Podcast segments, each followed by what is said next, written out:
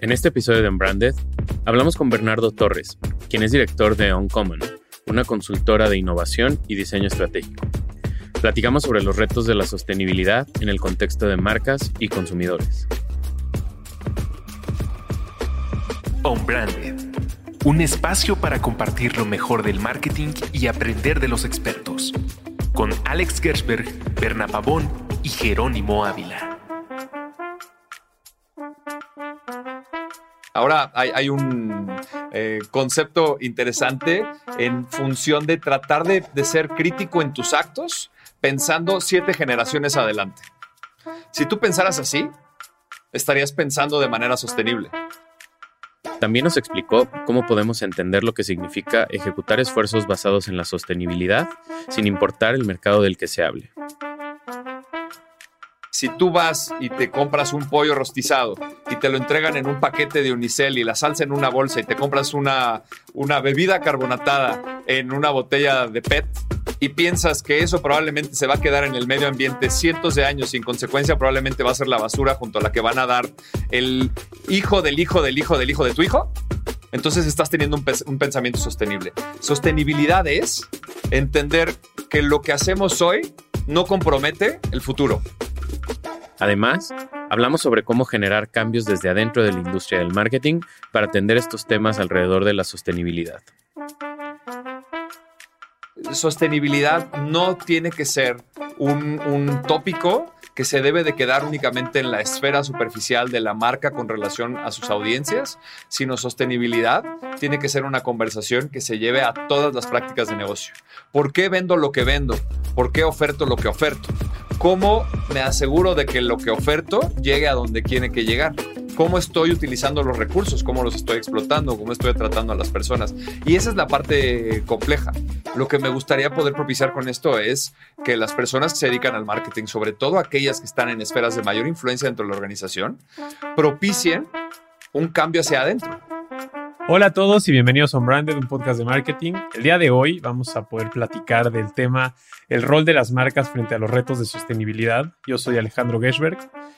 Y yo soy Jerónimo Ávila y hoy tenemos de invitado para hablar de este tema a Bernardo Torres. Bernardo es fundador y director de Uncommon, una consultora de innovación y diseño estratégico, y además ha sido profesor en la Ibero y en el ISDI, desarrollando este y muchos temas más. Bienvenido, Bernardo, ¿cómo estás? Gracias, Bienvenido, Unbranded. Muchas gracias. Gracias, Alex. Está de lujo la invitación. Muy emocionado de estar acá. Oye, cuéntame un poquito de Uncommon y de un poco de tu background y, por qué este tema te apasiona tanto el que vamos a platicar el día de hoy. Va.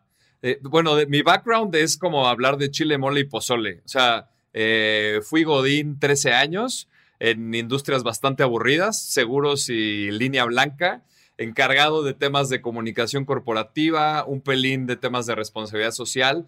Después la vida me dio un giro a temas de marketing, em, negocio digital. Fue justo ahí donde empecé en el tema de marketing que te conocí, Jero, ya hace algunos ayeres.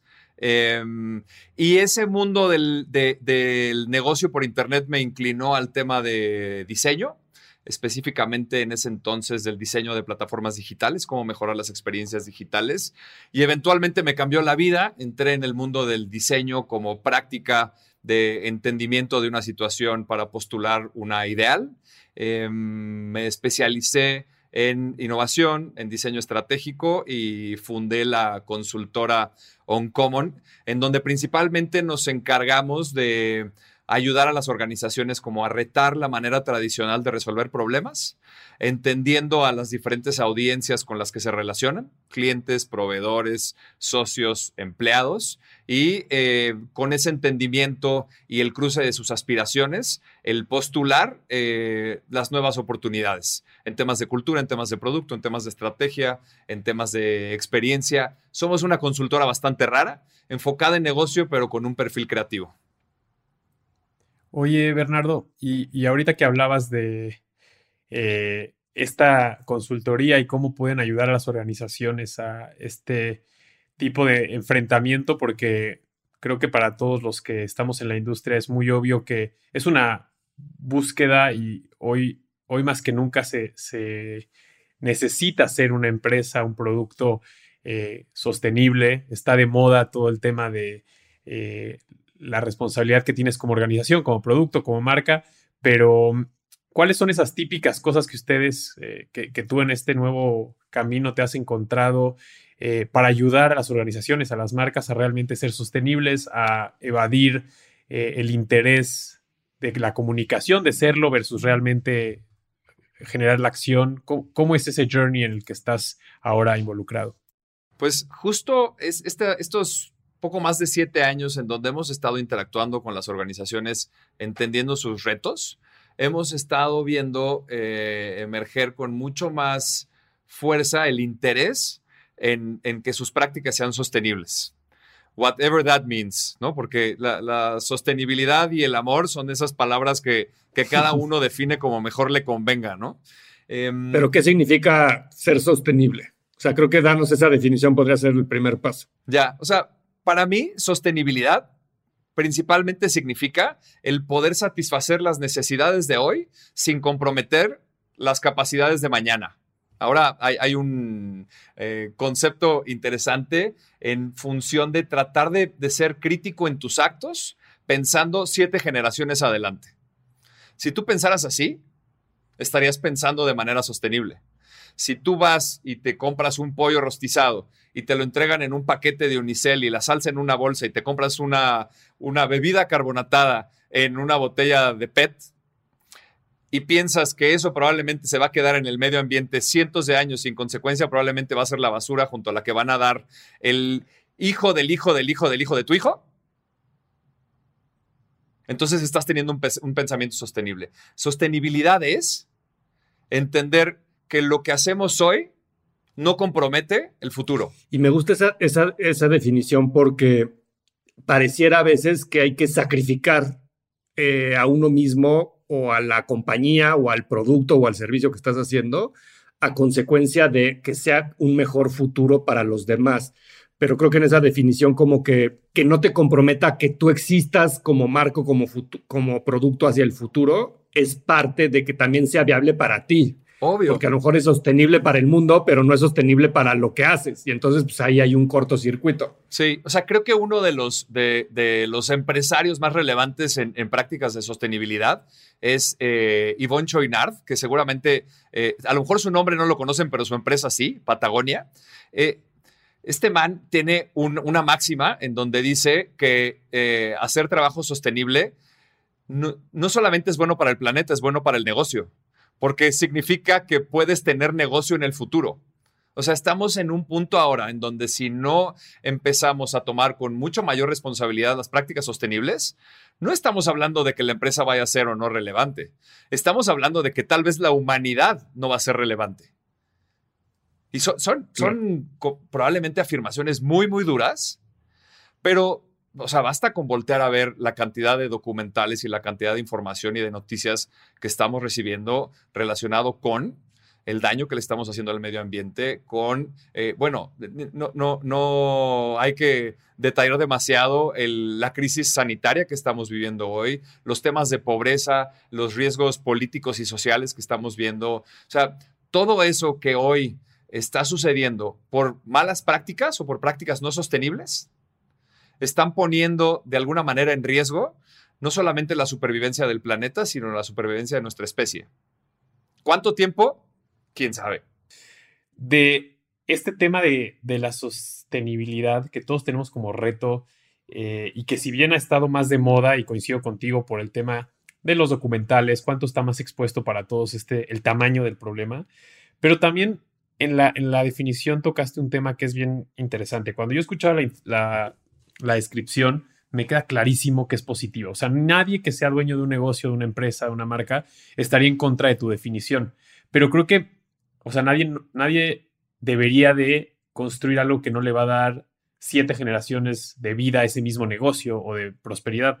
Pero el problema es, y hay un concepto que me gusta mucho, lo hemos dicho en algunos otros capítulos, que es el Infinite Game, que, que cambia todo cuando tú estás jugando el juego cortoplacista versus largoplacista, ¿no? Y ahí es donde en tema filosófico, personas, organizaciones o países empieza a jugar un, rol peligroso y, donde nosotros como personas caemos en ambición y en poder y en ego, pero porque si tú eres dueño de un negocio que genuinamente quieres que siga viviendo los siguientes siete años, generaciones, etcétera, vas a tomar decisiones que son congruentes con que eso suceda.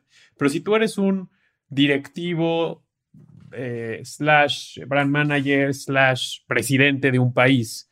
Que estás pensando en tu siguiente ascenso, tu bono fin de año, tu premio de Canes, este, pues te vas a empezar a la bolsa el crecimiento de este Q.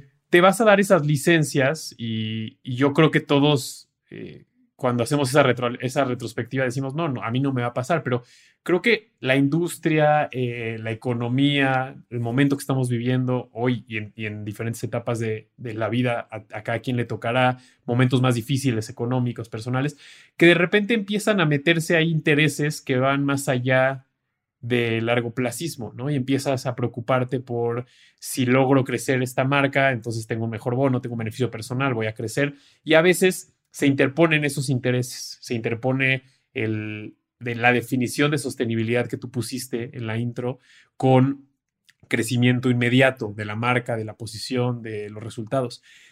Y es donde creo que ahora que tú hablabas de que estás haciendo un rol de poder apoyar a organizaciones, me, hago una conclusión que probablemente esté errónea, pero es, será más fácil para alguien que es dueño de su negocio y que es 100% accountable de lo que está construyendo versus alguien que está contratado? ¿O crees que es un problema al cual todos somos un poco ajenos porque los intereses nos empiezan a comer? ¿Cómo, cómo plantearte cómo resolver un problema que nace desde lo filosófico, humano, egocentrista, etcétera? Ya, órale, qué buena pregunta. O sea, son, son como igual, igual que Jero, como 10 preguntas en una, no sé, no sé por dónde empezar. Eh, por un lado, estoy súper de acuerdo contigo, el, el, modelo de incentivos, que obviamente está vinculado con el modelo de poder que tenemos como sociedad, no favorece el pensamiento de largo plazo. Y es más, hay algunos pensadores que pueden llegar a decir que ni siquiera como especie, como Homo sapiens, tenemos la capacidad de pensar a largo plazo porque seguimos teniendo embebido en nuestro cerebro eh, la ansiedad de que no nos coma el depredador, ¿no? Eh, y, eso me lleva al siguiente tema que tiene que ver con quién puede tomar más riesgos, ¿no? Que es el tema del miedo. Eh, ¿Podría tomar más riesgo el, directivo corporativo o el micro, mediano empresario? Pues no sé quién pueda tomarlo. ¿Quién tiene más influencia de toma de decisión? Pues probablemente el, micro, pequeño o mediano empresario, porque de alguna manera controla, ¿no? Pero el impacto es al revés, el impacto lo tiene la gran corporación. Exacto, exacto. Pero cuando voy al tema del miedo, es es justamente retar esa posición en la que nos encontramos. O sea, hablar de sostenibilidad de acuerdo al modelo en el que vivimos hoy, que es un modelo bastante lineal, ¿no? De extracción, producción, uso y desecho, y que aplica para los recursos, pero que también aplica para las personas. Eh, ese modelo está incentivado de alguna manera con esta palabra que utilizaste, Alex, de crecimiento, crecimiento, ¿no? Que de alguna manera está vinculado con meritocracia, el mérito la persona que más mérito tiene es la que más acumula y en consecuencia es la que más poder tiene. Y aquí la conversación se podría volver mucho política y tampoco queremos meternos en algo difícil de, aterrizar, ¿no? Pero ¿Por qué tenemos ese miedo? Porque seguimos pensando que la única manera en la que somos valiosos y la única manera en la que vamos a, ser vistos, reconocidos, crecer, es la de tener algún tipo de poder. Y aquí nos podemos meter ya en la conversación hasta de los valores, ¿no? Los valores masculinos versus los valores femeninos.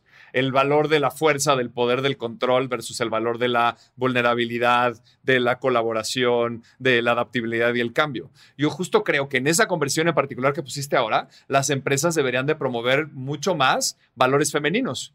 Lo que de alguna manera nos lleva al, tema que les quiero poner en la mesa con mucho más eh, eh, fuerza, ¿no? Que es el tema de cómo las empresas limpian el washing, las acciones que hacen, ¿no? O sea, el, hablar de eh, la promoción de un tipo de valores o de alguna práctica en particular se utiliza únicamente para ganar notoriedad pero no forzosamente para generar un impacto positivo. No quiero que esto se entienda como una, como una máxima, que ocurre 100% así, pero la mayoría de las veces ocurre así. Las organizaciones no incentivan el que las personas tomen riesgos que generen impacto no sé si llamarle horizontal, global, sistémico, sino incentivan el que las acciones se orienten a el impacto o el beneficio individual.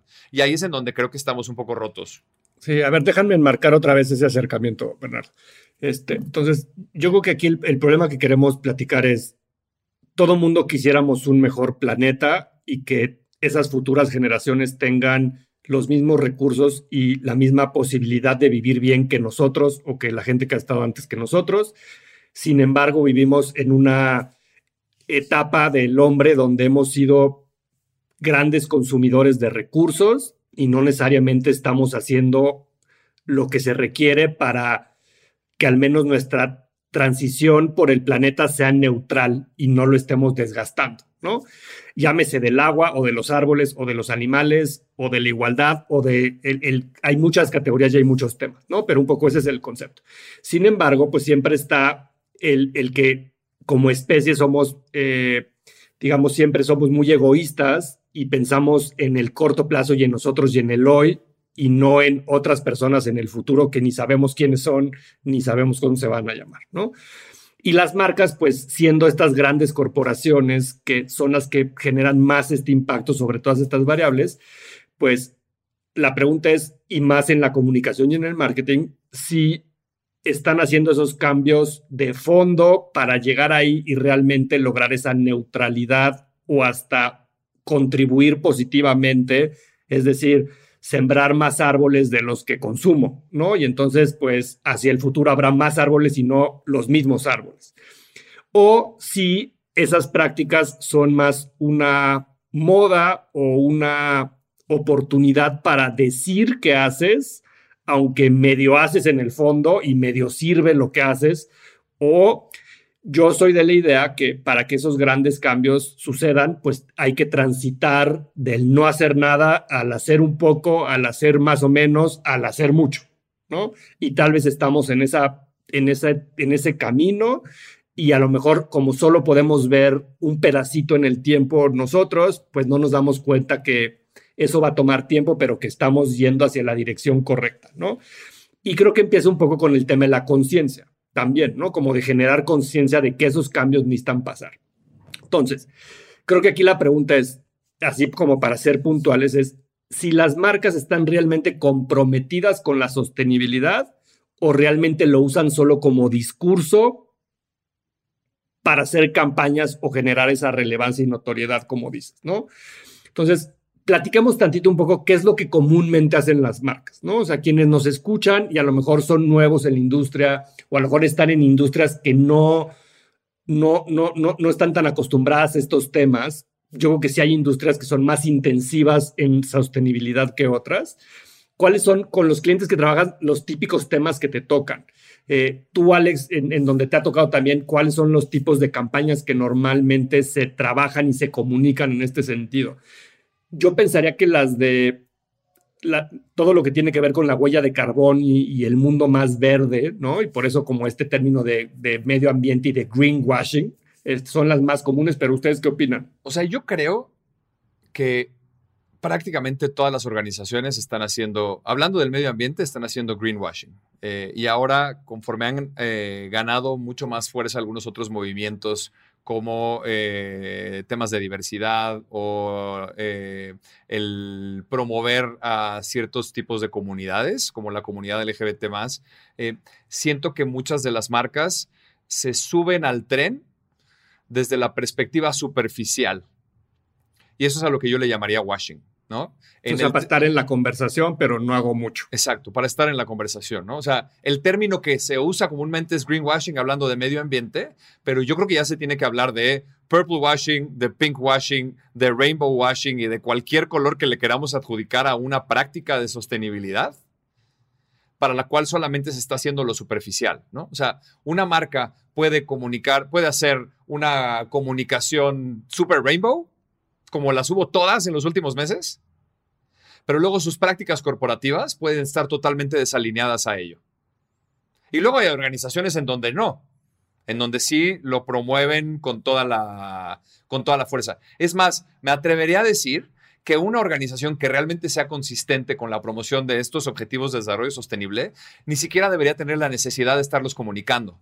O sea, no deberían de ser los estandartes a través de los cuales se posicionan en el mercado. Y creo justo que por un lado hay un impacto positivo de, sensibilizar sobre estos tópicos que son relevantes, pero no creo, en mi opinión muy personal, que realmente los esfuerzos de comunicación tengan el impacto necesario y, creo que solamente se quedan en la capa superficial, lo que creo que no, lo hace, no los hace congruentes con el realmente ser sostenibles. Sí, yo, daría dos comentarios un poco para, para contrastar esa opinión que es, yo creo que todo lo que le cuesta a una persona o una compañía, siempre hay que buscar la mejor manera de tener ese retorno sobre esa inversión que se está haciendo. Entonces, si de repente hay que cambiar los envases de plástico a un plástico eh, reciclado o, hay que hacer una inversión, por ejemplo, los, los, autos eléctricos, en fin, el tema que hagamos tiene, tiene un costo inicial alto por el early stage en el que está esa innovación o esa disrupción o ese cambio. Entonces, yo creo que a veces el capitalizarlo en el posicionamiento de marca, pues es una de esas variables de retorno de esa inversión que te ayuda para justificar con tu jefe, con el board, con la compañía o con quien sea, el por qué esto no nada más es una buena idea desde el punto de vista ético o, como humanidad hacia el futuro, sino que podemos aprovecharlo en el discurso. Entonces, a veces pareciera que eso es nada más como doble cara, ¿no? Y que dices, pero haces la mitad de lo que dices, etcétera. Pero creo que también hay que entender que las empresas y las corporaciones son un sistema complejo, difícil de mover eh, esos engranes y que a veces la política pues tiene sus formas de, le vas encontrando como los huecos para ir haciendo los cambios, ¿no? yo pensaría que es algo que tiene que, pasar natural. Y luego, el la segunda idea que me gustaría decirles es, yo creo que también estamos transitando por un mundo, imagínense la publicidad en los 50, donde la televisión empezaba todas las familias a reunirse con las televisiones y empezaba a ser un medio masivo como el que se convirtió varias décadas después y, la publicidad que, había en una tele blanco y negro, imagínense una pasta de dientes, ¿no? La pasta de dientes que te quita las manchas o, un, detergente, ¿no? Quita todas las manchas, lo hace rápido. Y prometían una serie de beneficios. Este, y lo mismo podemos decir de los coches que de un, un producto financiero. O sea, todas las marcas exacerbaban los atributos de su producto con tal de convencer y vender, ¿no? Yo creo que eso era normal. Y los consumidores, a falta de información, porque pues no existía el Internet, no existía la democratización de la información como existe hoy, pues creíamos lo que nos decía, ¿no? Yo creo que tres doritos después, y a lo mejor si contrastas los 50, 70 años después, hoy en los, en los 2020, hoy la información está ahí y, es más fácil detectar esas mentiras desde la comunicación, pero también en, en las personas, ¿no? O sea, verlo como en el Instagram de alguien. O sea, tú puedes decir en tu Instagram que eres una cosa, pero eres otra en la realidad. Y la gente se da más cuenta más fácil, porque la gente que te conoce dice, oye, este, yo que te conozco, pues tú no te vistes como te vistes, como apareces en tu Instagram, o tú no te ves con, como con el filtro que traes en el Snapchat.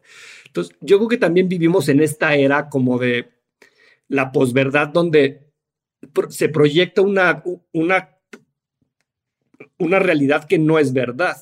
Entonces, yo creo que también aquí en todo esto que estamos platicando es, la gente pues cada vez es menos ignorante y cada vez tiene más acceso a la información para darse cuenta que es verdad y mentira. Y creo que las marcas tienen muy poquito tiempo para hacer esa transición entre el digo que hago y walk the talk porque también eso hace un backfire importante, ¿no? Y creo que eso también nos lleva como a la conversación de, pues si dices que haces o dices que tu producto hace estos milagros que al final no, la gente se va a dar cuenta y hoy lo publica en las redes sociales y hoy te va a mandar una foto de la basura del producto que tú hagas. Imagínate unas llantas de coches que dicen que son biodegradables y luego están en el mar o los popotes con las tortugas o el ejemplo que el, el popote con las tortugas fue una imagen que dio la vuelta al mundo y afectó a la industria de los popotes muchísimo porque era una imagen muy poderosa. Entonces, a veces van a pasar esas cosas que van a contrastar la realidad con lo que tú dices que estás haciendo y si no es verdad, eso va a tener un daño importante y a tu concepto de sostenibilidad no nos va a ayudar a que yo se, esté en el futuro. Entonces, creo que lo que quiero decir un poco es que, aunque sí hay gente que a lo mejor dice que lo hace, pero no lo hace tanto, que a lo mejor sí lo capitaliza más de lo que se debería, etcétera, para mí es normal en una transición, pero creo que también se les está cortando la brecha de la, de la mentira y que podemos cada vez menos los, los que estamos en esta industria de la comunicación y el marketing, decir cosas que no son lo que realmente son, ¿no? Este sea un producto que el producto que quieras o el servicio que quieras. Y creo que la discusión está un poco ahí. O sea, antes tenías un poco más de, de espacio de hacerlo y cada vez son menos.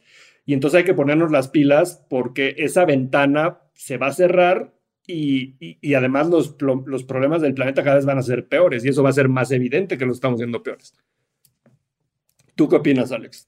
Yo, Jero, trataría de... Esto es una opinión meramente personal y, no representa absolutamente nada más que yo contestando a lo que creo que tú y Bernardo pusieron sobre la mesa y me gustaría complementar lo que es, creo que estamos viviendo una época en la que todo es división y no solamente me refiero en lo político, ¿no? Todo es tomar partido, tomar un lado, eh, estar o no a favor de las cosas.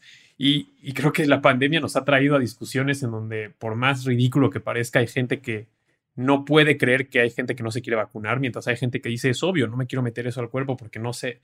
Y se respetan ambas, pese a que a veces como humanos eh, somos menos tolerantes. A lo que quiero llegar es, estamos en una situación actual en el mundo donde todo está muy dividido y donde siempre hay que tomar lados.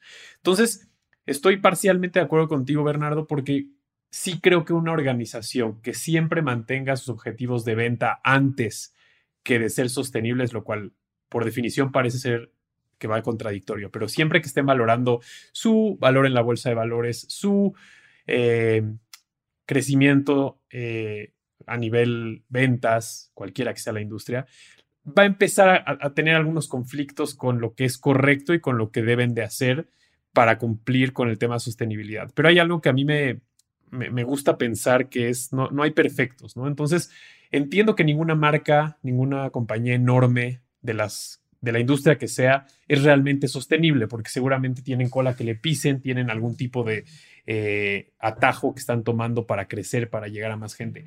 Pero por otro lado, y, tal vez es un poco eh, dual el pensamiento, pero a la par también siento que es muy poderoso cuando una marca que tiene la capacidad de llegar a un montón de personas y a veces tiene la capacidad de tener un impacto en las personas incluso más potente que un gobierno, porque hay marcas que son más potentes que un gobierno, decidan tomar partido, y obviamente está el concepto walk the talk, ¿no? Y no nada más puedes agarrar un concepto y como dices, eh, eh, el Pride, y ahora todas las marcas hablan de Pride, y a veces eres una marca de algo que ni hace sentido porque no estás dirigido al género, igual quieres hablar, pero da igual, ¿no? El punto es, tienes que estar relacionado con la causa porque si no, no te la van a creer. Pero sí creo que es muy valioso cuando llega una marca que tiene un impacto, que tiene una responsabilidad, que tiene un lugar ganado en la cabeza de las personas y abre un tema y lo pone sobre la mesa.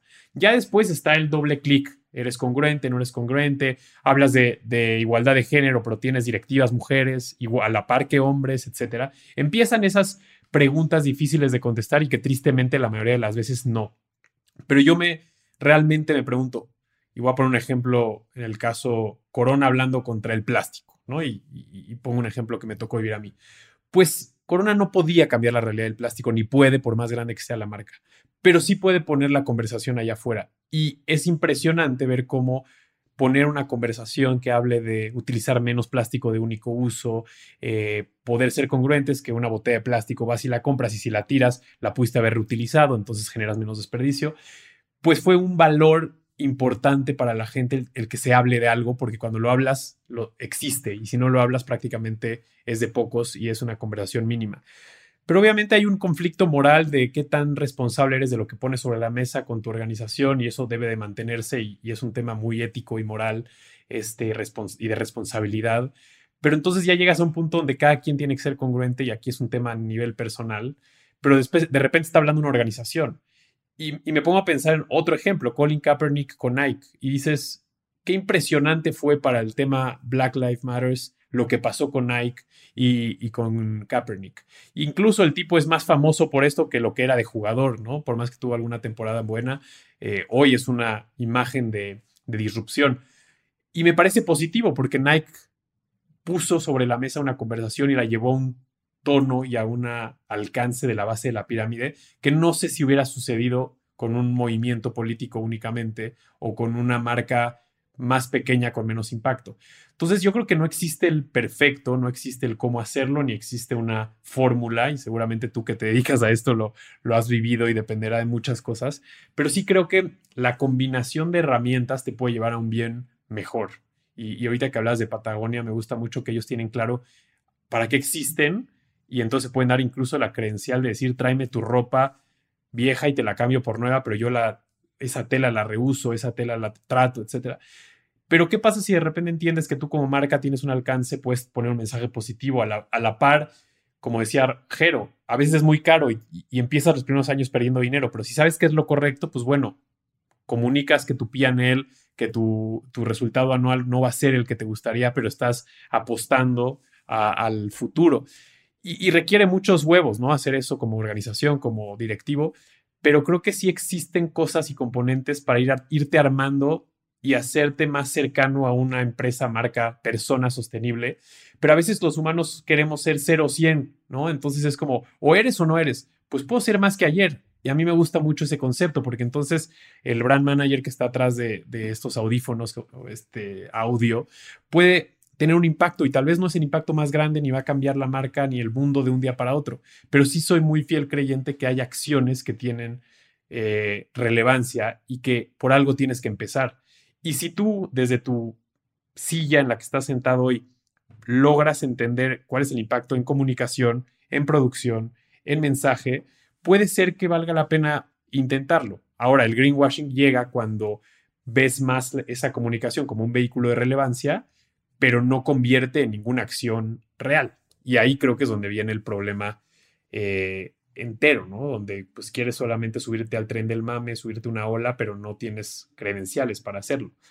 Pero sí me gustaría poner sobre la mesa y por lo menos... Pero esas marcas se queman, ¿no? O sea, yo, pensaría que hoy, y, lo vemos cada vez que hay el Día de la Mujer o el, el, el Día de Pride, o sea, todas las marcas que se suben a esas conversaciones que solo esa vez al año se suben a esa conversación y no tienen ninguna acción, ninguna credencial, etcétera, etcétera, les va peor. Y yo creo que hay muchas marcas que a la mala han entendido, pues si no tengo nada que decir, mejor me callo y no digo nada, ¿no?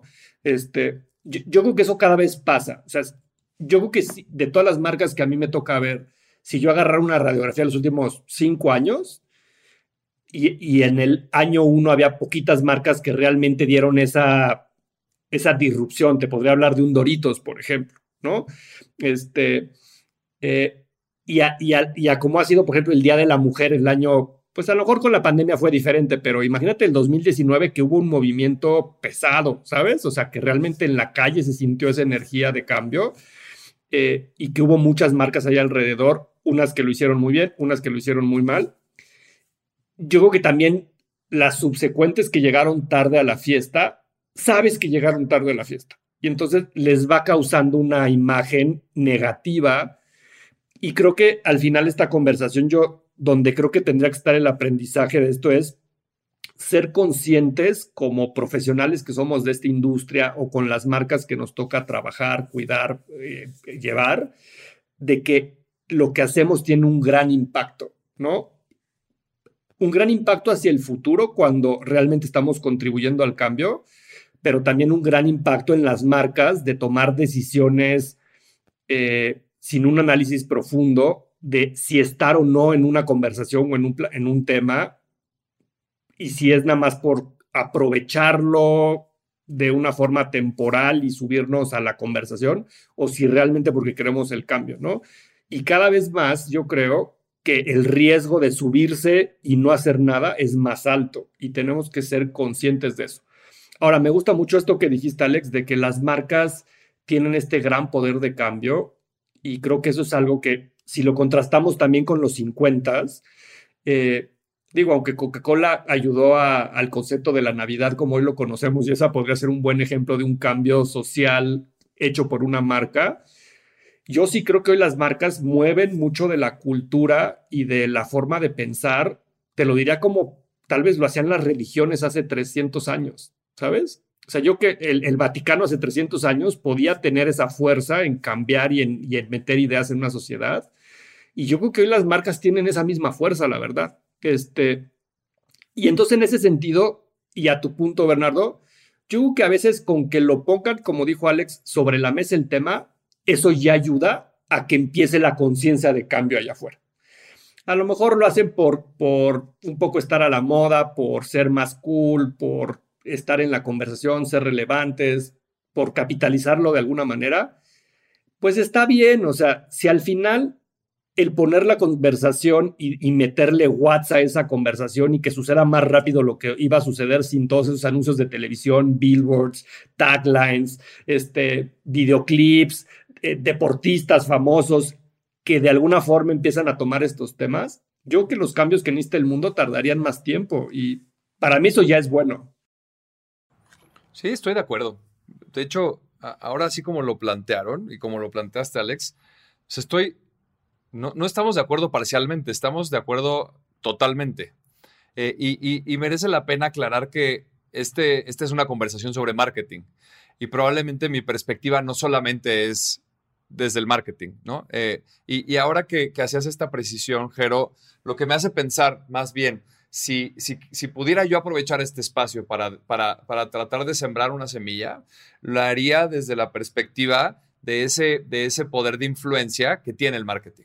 ¿no? O sea, así como, como los ejemplos que plantearon ahora que tienen ese poder de amplificación y que potencialmente ese poder de amplificación puede propiciar un cambio, el, el la conversación de sostenibilidad no solamente está en el tema de la comunicación y no solamente está en el marketing, está en la razón de ser de los negocios, está en la razón de ser de las organizaciones, está en el modelo de consumo, está en el modelo de explotación.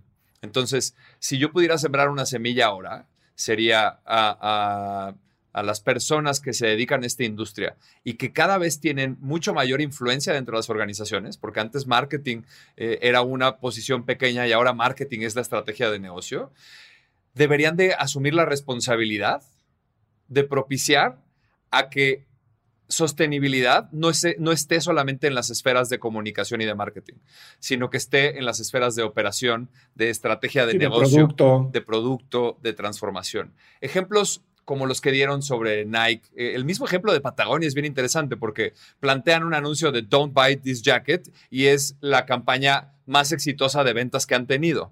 Más personas compraron, ¿no? O sea, aunque probablemente su objetivo no era ese. Pero a lo que voy es que sostenibilidad no tiene que ser un, un tópico que se debe de quedar únicamente en la esfera superficial de la marca con relación a sus audiencias, sino sostenibilidad tiene que ser una conversación que se lleve a todas las prácticas de negocio. ¿Por qué vendo lo que vendo? ¿Por qué oferto lo que oferto? ¿Cómo me aseguro de que lo que oferto llegue a donde tiene que llegar? Cómo estoy utilizando los recursos, cómo los estoy explotando, cómo estoy tratando a las personas. Y esa es la parte compleja. Lo que me gustaría poder propiciar con esto es que las personas que se dedican al marketing, sobre todo aquellas que están en esferas de mayor influencia dentro de la organización, propicien un cambio hacia adentro. Porque tienen razón. Es cierto que las conversaciones que pueden poner las marcas allá afuera amplifican y tienen un impacto positivo cuando son bien hechas. Tú imagínate cuánto será el presupuesto de la Secretaría del Medio Ambiente en México.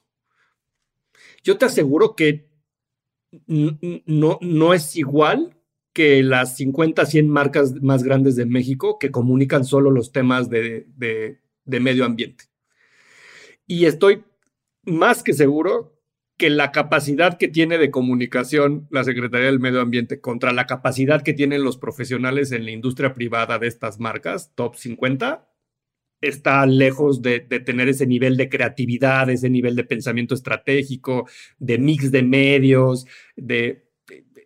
a la hora que lo veas en la efectividad del mensaje, seguro las marcas y las empresas pueden hacer una chamba muy importante cuando la comparas con el gobierno mismo que es a quien le hemos dejado un poco esa evangelización, educación y endorsement de las leyes para ayudarnos a hacer ese cambio, ¿no?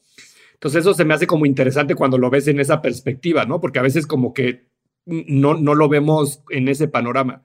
Y luego la otra cosa ahora que decías eso, Bernardo, es, yo que también hay, hay como consumidores también mucho que hacer, ¿no? O sea, a veces pensamos que las marcas son estos enemigos del planeta, pero a ver, el que va y compra 50 pares de tenis somos nosotros. O sea, este, entonces ahí está mal, ¿sabes? O sea, a lo mejor no necesitamos esas 50 pares de tenis. Este, y entonces la conciencia, aunque las marcas lo digan de discurso, pues a lo mejor también hace, les mete el inception a la gente de decir, ah, pues es que sí se está acabando el agua, es que esto sí tiene un impacto cada cosa que uso. Y yo creo que ojalá nos toque ver eh, cómo hay un cambio en el mundo, de este mundo, de este crecimiento infinito, como decías Alex, a, un, a, un, a una desaceleración en el consumo y que realmente pues estemos, no sé, ponte a pensar en una tribu de, de, de, de, de gente en México, los aztecas, o sea, cuánta gente, cuántas cuántos este, chanclas tendría o cuántos taparrabos, o, o sea, vivían con uno en su vida o con cinco en su vida, ¿no? Entonces, yo creo que también, eh, digo, ya no estamos yendo muy filosóficos, pero en nuestra práctica profesional hemos incentivado mucho la frecuencia de consumo y yo creo que la pandemia, una de las consecuencias que va a traer es una conciencia y, y una desaceleración en ese consumo. ¿No? Y vamos a ser cada vez más responsables en, en cuánto compramos, en dónde lo compramos y eventualmente saber el impacto en, en, las distintas marcas u opciones de marcas que tenemos y capaz de que habrá gente que tome decisiones con eso. Y lo empiezas a ver esos cambios en la comida, ¿no? O sea, eh, la gente que hoy es vegetariana porque no quiere comer animales por el impacto que tienen sus animales. Y así podríamos dar cientos de ejemplos en distintas frentes donde hay cada vez más conciencia, ¿no? Y creo que el reto que también tienen las marcas, que creo que sería bueno como para cerrar este capítulo, es, nosotros somos una generación, yo creo que como de transición, pero las generaciones que vienen, o sea, yo lo veo con mis hijos, pues tienen una forma de pensar bien diferente que a ellos sí no los vamos a poder engañar como marcas y como mercadólogos. Entonces, tenemos una o dos generaciones para darle la vuelta a ese cambio y realmente como empezar a hacer mucho más accionable todo eso que decimos. Y, eso creo yo. Yo reforzaría lo que dijo Bernardo, que me parece que es el, el deal breaker entre lo que acabas de decir y, y lo que yo pensaba que estábamos no tan de acuerdo, pero sí estamos de acuerdo, que es los valores más allá del marketing y de la marca y del producto, sino de la compañía o, de quien la lidera, ¿no? Y aquí a, mí me gusta mucho cuando todo se convierte en algo muy de sentido común y de, y de valores humanos, porque si tú genuinamente como persona, independientemente si eres un brand manager, un director, un copy, lo que sea, trabajas para una empresa que vende cigarros, y sin, sin, mencionar una marca en específico, no puedes pretender que vas a tener un impacto positivo en el mundo por más eh, cuento que te puedan hacer interno o externo, si vendes cigarros, tienes que, y está bien, no es, no es emitir un juicio, pero no puedes pretender que estás trabajando en una industria que va a buscar mejorar la calidad de vida de las personas o la sostenibilidad o algo similar. Si trabajas en la industria cervecera, bueno, habrán algunos acercamientos con algunas marcas, pero si tú, si tus valores personales o lo que tú quieras hacer quieres que tenga un impacto, como lo que hace Patagonia, sí es muy importante que sepas quién está detrás de la organización, qué habla la organización, porque entonces desde arriba el pico de la pirámide de la organización se va a cumplir lo que Bernardo decía, que es la congruencia entre lo que comunicas, pero lo que pasa en tu planta eh, donde fabricas tu producto, porque si eres la marca que va y dice que sostenibilidad y hay que cuidar el medio ambiente, pero te metes a su planta de producción y hay este maltrato infantil, abuso, este, pues de qué sirve, ¿no? Entonces, creo que el primer paso es, así como buscas a las personas con las que conectas por los temas de conversación, porque tienes cosas en común, creo que hace sentido que no solamente critiques o, voltees a ver la comunicación de una marca, sino puedas tratar de tener un poquito más de la foto completa y, al igual que una persona, ¿no? Tú, no eres amigo de alguien solo porque es muy divertido. Tal vez al principio sí, pero si es alguien que no te entiende, no es empático, no le gusta lo mismo que a ti, te empiezas a alejar. Y creo que pasa lo mismo y va a pasar cada vez más con las nuevas generaciones que van a tener que relacionarse con marcas que sean más buenas en todo el sentido de la palabra o más transparente. Y que tengan el mismo propósito, y también hemos hablado mucho de eso en otros episodios, ¿no? O sea, eso cada vez va a empezar a tener más peso en las decisiones de compra. Y, propósito entendido más allá del posteo que ves en Instagram o, o el bailecito de TikTok, ¿no? O sea, propósito desde por qué existo, con qué material estoy hecho, cuál es el bien mayor al que esta empresa, marca le está apuntando y entender el propósito más allá que que entrar a la página de la red social favorita y ver qué está posteando esa marca, ¿no? Me dejaron la cabeza, no podemos grabar la versión 2.0 y 3.0. claro que podemos, pero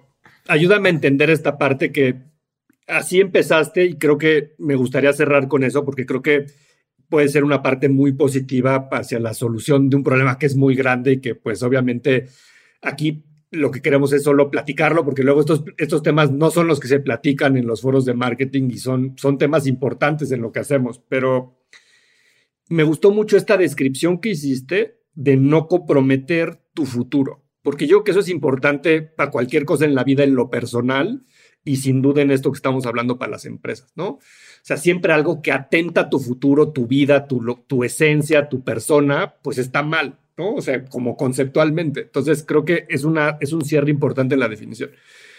Y pensando en los cigarros, que decías, Alex, o sea, trabajar en una compañía de cigarros era súper cool hace solo 20 años, ¿no? O sea, no hace tanto. Hace 20 años, una agencia que llevaba una marca de cigarros era la cuenta, era súper divertido. Tú como brand manager de una marca de cigarros hubiera sido el mejor lugar del mundo para trabajar. Este, y el mundo hoy está en un lugar diferente 20 años después, ¿no? Este, así de rápido está haciendo el cambio. Pero así como en esa industria, creo que ha habido intentos de mucha innovación para salvaguardar el futuro. La pregunta, Bernardo, es, ¿qué rol tiene la innovación y esa disrupción, ¿no? Y ese diseño del que hablabas al principio para lograr ayudarte a reinventarte y que en esa reinvención logres tu subsistencia futura. Y puede ser que antes vendías cigarros y acabes vendiendo un producto diferente en el futuro, o a lo mejor eras Ford y tú contribuiste al consumo del petróleo en el planeta y ahora harás pilas y a lo mejor al rato descubrimos que las pilas también son malas, ¿no? Este, porque pues también eso pasa. A veces la, la, solución que hoy, lo que crees que hoy es la solución de un problema, pues al rato acaba siendo otro problema, tal vez menor, pero otro problema. Entonces yo creo que esa va a ser la historia de la humanidad en los siguientes a lo mejor hasta siglos, hasta que lleguemos a ciertas tecnologías que realmente son más allá de la neutralidad, hasta somos capaces de revertir las cosas, ¿no? O sea, yo, yo, yo que soy un, ser que cree, que le encanta la serie, la ciencia ficción, yo que algún día sí podremos inventar algo que se coma la contaminación del planeta y lo regrese a como estaba hace 10.000 años. Este, ojalá nos dé tiempo el universo de eso. Este, pero la innovación, ¿qué rol juega en esto? Porque pareciera que esa es también como la solución mágica para poder realmente walk the talk de la verdad y seguir creciendo como las empresas quieren crecer o las demandan crecer y seguir entregando el nivel de consumo que queremos. O sea, ¿qué reflexión has tenido tú de eso? Todas. Eh, tocaste muchos temas eh, y me voy a tratar de ir en reversa, pero, o sea, ¿qué rol juega la innovación? Entendiendo la innovación como el, fenómeno económico de transacción hacia una solución que cambia un comportamiento. Todo, ¿no? Eh, y, cruzándolo con esta idea que planteabas como sobre la ciencia ficción, eso, eso va a caer más en el lado del RD, del perfil técnico, del gran pensador y de los procesos de muchas organizaciones, y ojalá que llegue, ¿no? Pero el, verdadero, la verdadera oportunidad, aunque en realidad es un problema, o sea, el verdadero problema que tenemos enfrente cuando hablamos de sostenibilidad es, es político, es económico y es social. Obviamente la máquina que puede comerse y que además seguro ya hay hasta prototipos de, porque he visto cosas de una máquina que extrae eh, el, dióxido de carbono y lo convierte en tabiques y mamadas así, ¿sabes? O sea, e, e, esas invenciones ya están, pero, pero desde la perspectiva de innovación, eh, que principalmente me gustaría llevarlo a la esfera de qué, por qué estamos dispuestos a transaccionar, creo que tiene tres layers. El político y es el entender que nuestros actos como ciudadanos, como, como miembros de una organización pública o privada, tienen un impacto. Y ahí creo que entender que nuestros actos, todos nuestros actos son políticos es importante. El, el, segundo es el económico y es el que planteabas tú como de la desaceleración. Lo cierto es que hasta ahora no hay evidencia o habrá una por allí muy débil de alguna organización que quiera decrecer. Y eso tiene que ver con el punto anterior, que es un modelo político, ¿no? Eh, que es el tema neoliberal, capitalista, que de alguna manera nos ha inclinado a donde estamos. Cada quien le, le pondrá las características que quiera a ese modelo, ¿no? Pero eh, la parte económica, la de crecimiento, creo que la tenemos que retar. Así como dices, no necesitamos 50 pares de zapatos, eso, eso no necesitamos. ¿En qué otras líneas de nuestra vida la podemos, eh, lo podemos Ahora, haciendo un paréntesis solo en esa, tristemente creo que como especie siempre queremos más, ¿no? O sea, este, quieres vivir más, quieres tener más, quieres, o sea, está en nuestra esencia animal eso, ¿sabes? Y creo que ahí es lo que es lo difícil. Pero es que si esa es la manera en la que lo vamos a resumir, estamos jodidos. Sí, necesitamos un cambio de genético. Y eso, es lo que, eso me lleva al tercer punto, ¿no? Que es el tema social, que es el tema de valores y es el tema de cómo afrontamos los retos. Hay una práctica completa que se llama la colapsología. O sea, la colapsología básicamente dice, estamos jodidos. Y esto se va a acabar. Y esto se va a acabar. Eso eh, está de, la chingada que me ría al decirlo, ¿no? Pero es como risa nerviosa. Humor negro, porque es real. Sí, o sea, pero, pero en, el, en, el, tema específicamente de sostenibilidad y en el resumen que hacías sobre la definición y lo que te gustaba, el, el no comprometer el futuro, no es, no me gustaría que se quede en el entendimiento de no comprometer tu futuro porque esa perspectiva individualista cortoplacista es la que de alguna el, manera... El futuro de una marca o el futuro de un país o el futuro de... El futuro de la especie o es más, no el futuro de la especie, el futuro de todas las especies y de nuestro planeta, ¿no? O sea, el, rol de la innovación creo que, radica en, en fomentar y propiciar un cambio a nivel político, económico y social. A nivel político, retando el modelo de poder, entendiendo poder como la práctica de acumulación y de crecimiento, el, económico retando la manera en la que transaccionamos entre personas y con organizaciones. Y en lo social, nuestros actos y nuestros valores y nuestras creencias. Yo creo que, que, la práctica de innovación puede impactar en ello. Y sobre todo creo, y regresando a la manera en la que lo, lo, ilustró Alex muy bonito hace rato sobre el valor de las marcas como amplificadores, yo creo que las marcas deberían de tomar un rol de mucho mayor responsabilidad en eso, porque ese poder que tienen, que además coincido cañón, y me da vergüenza decirlo, pero creo que los gobiernos y el pensamiento en fronteras no tienen la capacidad de cambiar al mundo, pero sí creo que las organizaciones privadas tienen la capacidad de cambiar al mundo. Lo que pasa es que si siguen persiguiendo eh, objetivos dentro del modelo que acabamos de ilustrar de eh, poder, dentro del modelo económico y dentro del resguardo social, nunca lo van a hacer. Empieza a haber organizaciones descentralizadas que, pareciera dar un guiño de que podemos transicionar. Sí. ¿Está muy lejos? También. Hace rato hablabas del cambio y cómo las marcas y las organizaciones van a tardar mucho en cambiar. El pedo es que el planeta ya no tiene mucho tiempo para cambiar. El, threshold, el umbral que tenemos es cada vez menor. El overshoot day fue en julio. En julio nos acabamos los recursos del año. Sí, pero mira, yo eso lo he pensado mucho y imagínate cuántas marcas no tienen ya ciertas soluciones para su producto. Y imagínate que, un foco no se funda o una llanta no se ponche, por ejemplo, pero que no guardan esas innovaciones porque no les conviene, ¿no? Porque no, no suman a esta idea de, de crecimiento infinito. Una teoría podría ser que hasta que no sea muy tarde y veamos ya este, los volcanes en erupción y los mares este, eh, inundando ciudades, no saquemos esas, esas innovaciones y esas tecnologías que realmente nos ayuden a dar la vuelta. ¿Será muy tarde como especie? I don't know. Eso no lo sabemos. Tal vez, tal vez en nuestro egoísmo como humanos, hasta que no lleguemos a estar así de mal, no vamos a meter el freno de mano y sacar el paracaídas. ¿Quién sabe? Sí.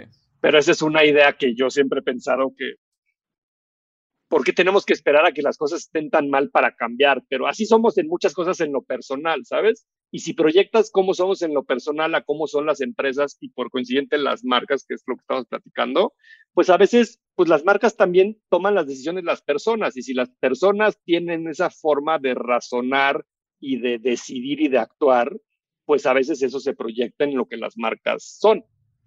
Mira, ahí esa, parte de la conversación es, es muy filosófica y esa eh, probablemente radica más en, en, un tema sobre ética y sobre qué tipo de decisión le tienes que poner a las masas.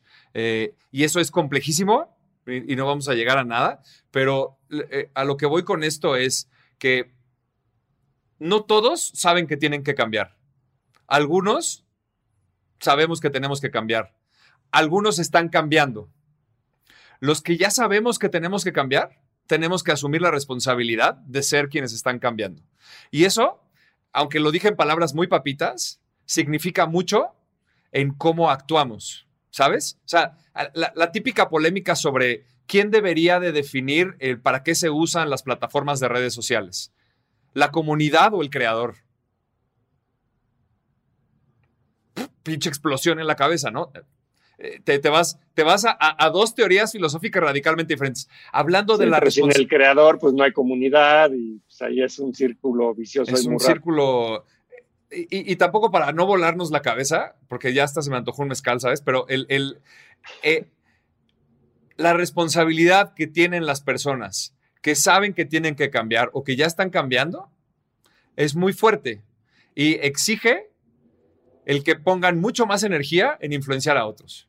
Y así como lo planteo, puede ser el rol de las marcas. Y, para que sea el rol de las marcas es el rol de la gente que se dedica al marketing, al negocio, etcétera. Y para mí la palabra clave en eso último que dijiste es la palabra conciencia, ¿no? O sea, porque ser consciente es darte cuenta de algo que no te habías dado cuenta que existía, que pasaba, que impactabas, que, que lo que sea.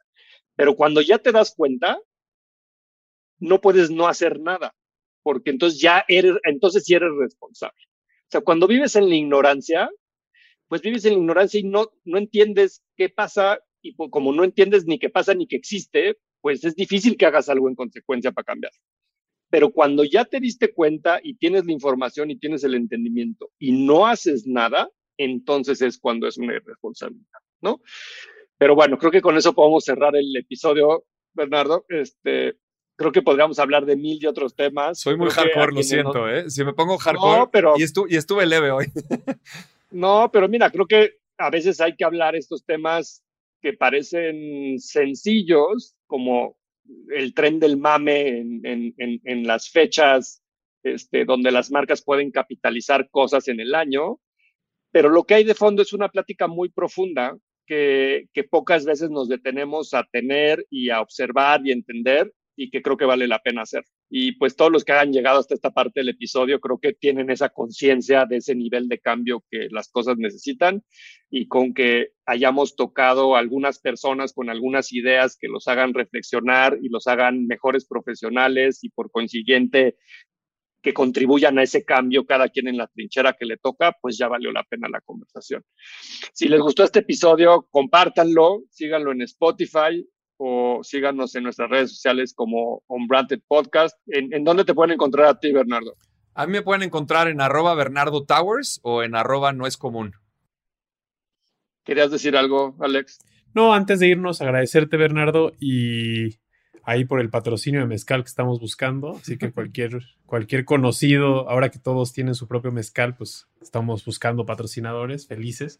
No, eh, agradecerte y, y, una reflexión para cerrar que creo que es hay tantos ángulos, caminos, eh, propósitos. Eh, si lo vemos desde un punto de vista tan negativo, estamos bien jodidos y hay mucho por hacer. Entonces, cual sea tu marca, tu rol personal, eh, a lo que sea que te dediques, pues también si lo ves desde un punto de vista de que hay tanto por hacer y tantas cosas a las que podemos ayudar a que el mundo sea un lugar mejor, desde el planeta, desde ser sustentables, perdón, sostenibles, desde qué tipo de valores tienes en tu comunicación, si eres un influencer, si eres este, una persona que comparte cosas en redes. Y entonces te das cuenta que cuál es tu valor, a cuál tienes que apegar y por lo menos estás tratando de llegar a un lugar mejor del que estaba antes y pasa eso que decía Jero, que es conciencia porque entendiste algo que antes no tenías claro y, creo que eso nos dejaste con la cabeza este, trabajando a 100 kilómetros por hora, pero es la razón por la que este proyecto nació, entonces agradecerte y como bien dijo Jero, eh, que nos puedan escuchar en donde sea que escuchen podcast, nos den un like, taguen a, a, la gente que creen que debe escuchar este capítulo y nos vemos a la siguiente. Mil gracias, Bernardo. Gracias a ustedes, estuvo padrísimo. Gracias por escuchar On Branded. Revisa el resto de nuestro catálogo donde seguramente encontrarás otra conversación que será de tu interés. Tus comentarios y ratings en las plataformas de escucha nos ayudan a crecer y llegar a más personas. Nos escuchamos en el próximo episodio de On Branded, un podcast de marketing. On Branded es una producción de Sonoro.